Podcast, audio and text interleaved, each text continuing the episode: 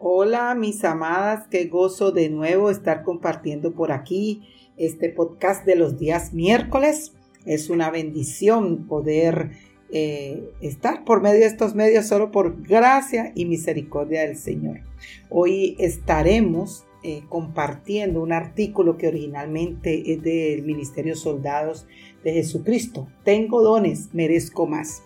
También puede encontrarlo en mi página liliana.yambes.org. Así que quisiera, como siempre, poner ante el Señor este tiempo eh, en que este artículo que ya se fue tiempo escrito, que lo llevamos ahora a voz, a que puedan escucharlo en cualquier lugar donde se encuentre, pero es, es necesario y el Señor nos manda que todo lo pongamos en oración. Y hay veces pensamos que aún se puede poner como algo religiosidad, no, pero ver, ver ese Dios majestuoso, omnisciente, omnipresente que nosotros tenemos, eh, maravilloso, podamos rendirnos a Él y saber que no somos nosotros, que no se trata de nosotros, que se trata de Él. Padre, te alabamos, te bendecimos, te glorificamos en este tiempo y te damos gracias. Gracias por tu gracia, por tu misericordia, un Dios santo, santo, santo. Padre, gracias por el privilegio de habernos escogido desde antes de la fundación del mundo para que fuéramos tus hijas, Señor. Oh Padre, es pura gracia, gracia inmerecida, gracias a la fe que, que has puesto en nosotros, Señor. Te pido perdón por mis faltas, por mis pecados, te pido perdón por aquellos pecados ocultos, Señor, eh, que quieran controlarme, Señor. Haz que la meditación de mi corazón y las palabras de mi boca sean de tu agrado. Tú que eres mi roca, que eres mi redentor. Te bendeciré, Señor, en todo tiempo. Continuamente estará su alabanza en mi boca. En el Señor se gloriará mi alma. Lo oirán humilde y se regocijarán. Engrandezca al Señor conmigo y exaltemos aún a su nombre. En el nombre de Jesús. Amén. Qué lindo esta última porción que pude orar del Salmo 34, ¿no? Eh, que podamos en todo tiempo, a pesar de, a pesar de lo que estemos viviendo, a pesar de la situación en que estemos, bendigamos el nombre del Señor. Bueno, tengo dones, merezco más.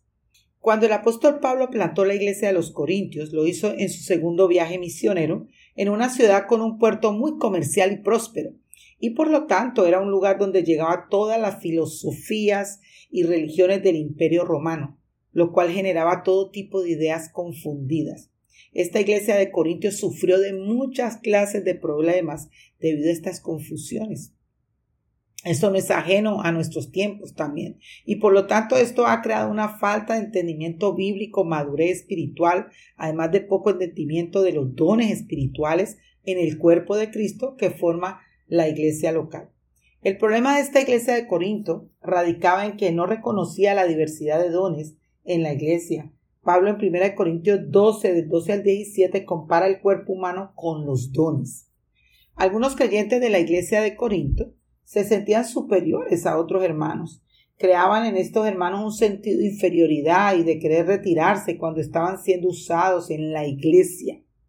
Quizás pudieras preguntarte, el por qué tanta explicación para este tema. Bueno, es debido a que la palabra de Dios es la guía y luz para nuestra vida, tanto cotidiana como de eclesiología.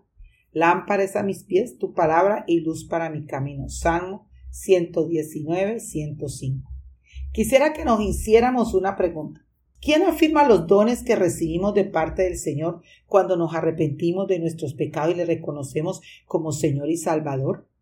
vemos la importancia de ser discipulada en una iglesia local para el desarrollo del carácter dado por la madurez espiritual que va progresando, a la vez que son afirmados los dones por hermanos y hermanas que están a nuestro alrededor mediante el crecimiento y el servicio. Como nos lo dice su palabra, el hierro con hierro se afila y un hombre aguza a otro. Proverbio 27, 17 tengo dones, no nos da el derecho de decir que merezcamos más. Los dones son dados por Dios para la edificación de la iglesia local. En ninguna parte de la palabra encontramos el demandar exigencias por nuestro servicio.